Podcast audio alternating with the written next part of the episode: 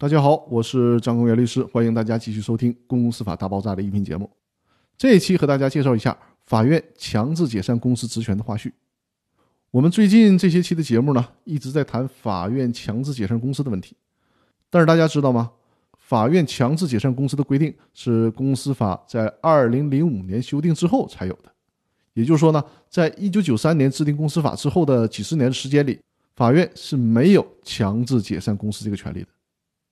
在我们国家一九九三年公司法里面，只规定了自愿解散和行政解散这两种情形，并没有规定司法解散。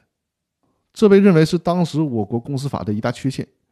有学者很形象地说，现代社会生活当中，婚姻关系都可以诉讼解除，严重的刑事犯罪，法院都可以判处犯罪分子死刑，以剥夺其生命的方式来惩治犯罪。但区区一个公司，法院却无权解散，这就很奇怪了。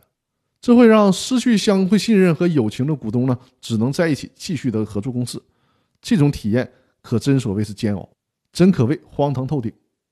说的也是，两口子过不下去了，去法院还能判决离婚呢，而股东合作不下去了却离不了，这就说不过去了。好在呢，在二零零五年修订的公司法里，赋予了法院强制公司解散的职权，让纠缠打斗在一起的不和睦的股东，终于有了走向法院。让法院判决彼此分手的机会，这是我国公司法的一大进步。那关于法院判决公司解散的这样一个小花絮，就跟大家介绍到这里了。下一期我会开始和大家分享公司被司法解散的必备要素的问题。那好，我们下期继续，谢谢大家的收听。